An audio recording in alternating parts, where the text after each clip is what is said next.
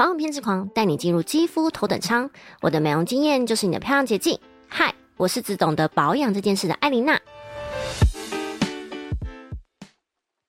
医美这份工作，应该很多小女生都会觉得哇，可以每天漂漂亮亮，还可以帮自己跟别人变漂亮，很向往这个行业。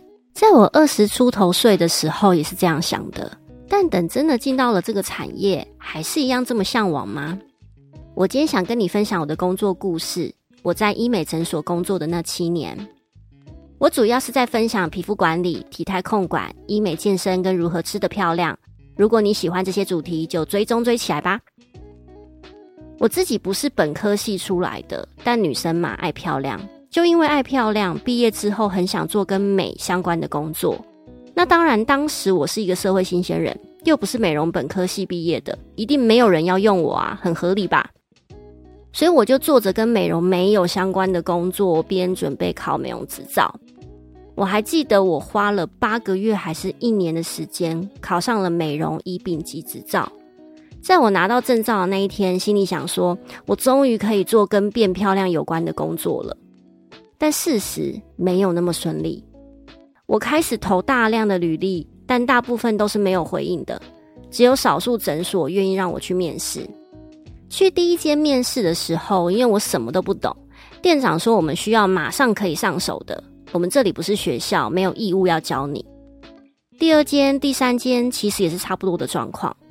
印象最深刻的是第四间，我永远记得那个店长皱着眉头看了我的履历，说：“你没有任何经验，你怎么敢来面试？你觉得我要怎么用你？”当时我不知道回什么，离开的时候掉下了眼泪。所以在第五间愿意用我的时候，我是抱着超级感恩的心去诊所上班的。我为什么要讲这些细碎的面试经验？因为一直到现在，还是有很多诊所也还是不愿意用一张没有经验的白纸。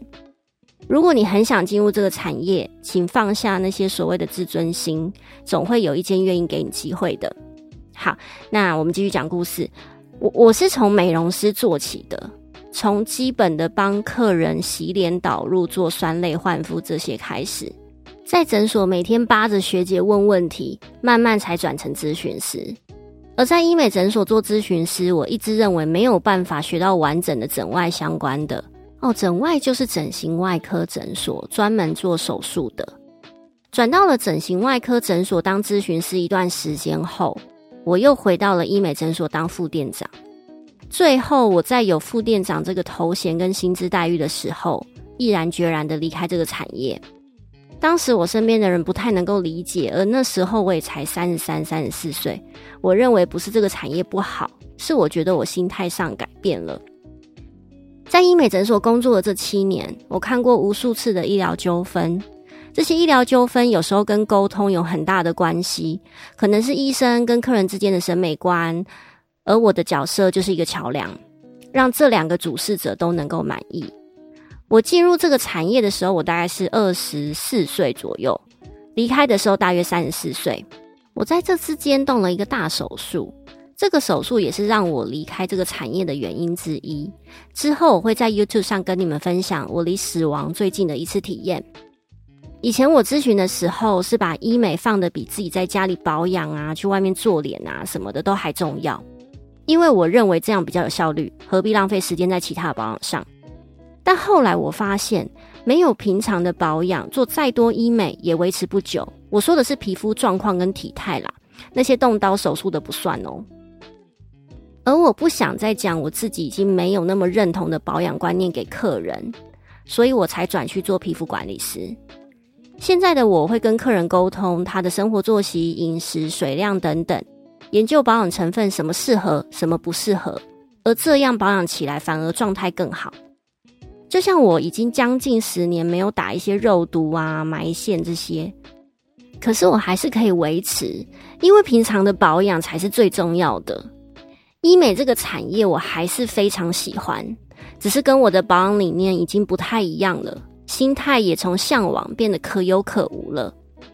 所以，如果你对这个工作有兴趣，可以先问问自己，跟自己对美容保养的观念一样吗？如果不一样，那你讲出来的东西会很没有说服力，就很难从这个工作中得到成就感，最后就是做不长久。现在的我跟别人分享着怎么让皮肤状态用保养的手法变得更好，而且维持。我觉得这种分享的感觉是我现在非常喜欢的，也是我自己每天都在做而且崇尚的方法。跟以前在医美诊所工作是完全不一样的感觉，但我更喜欢现在的自己。那今天的工作故事就分享结束了，谢谢你今天的收听。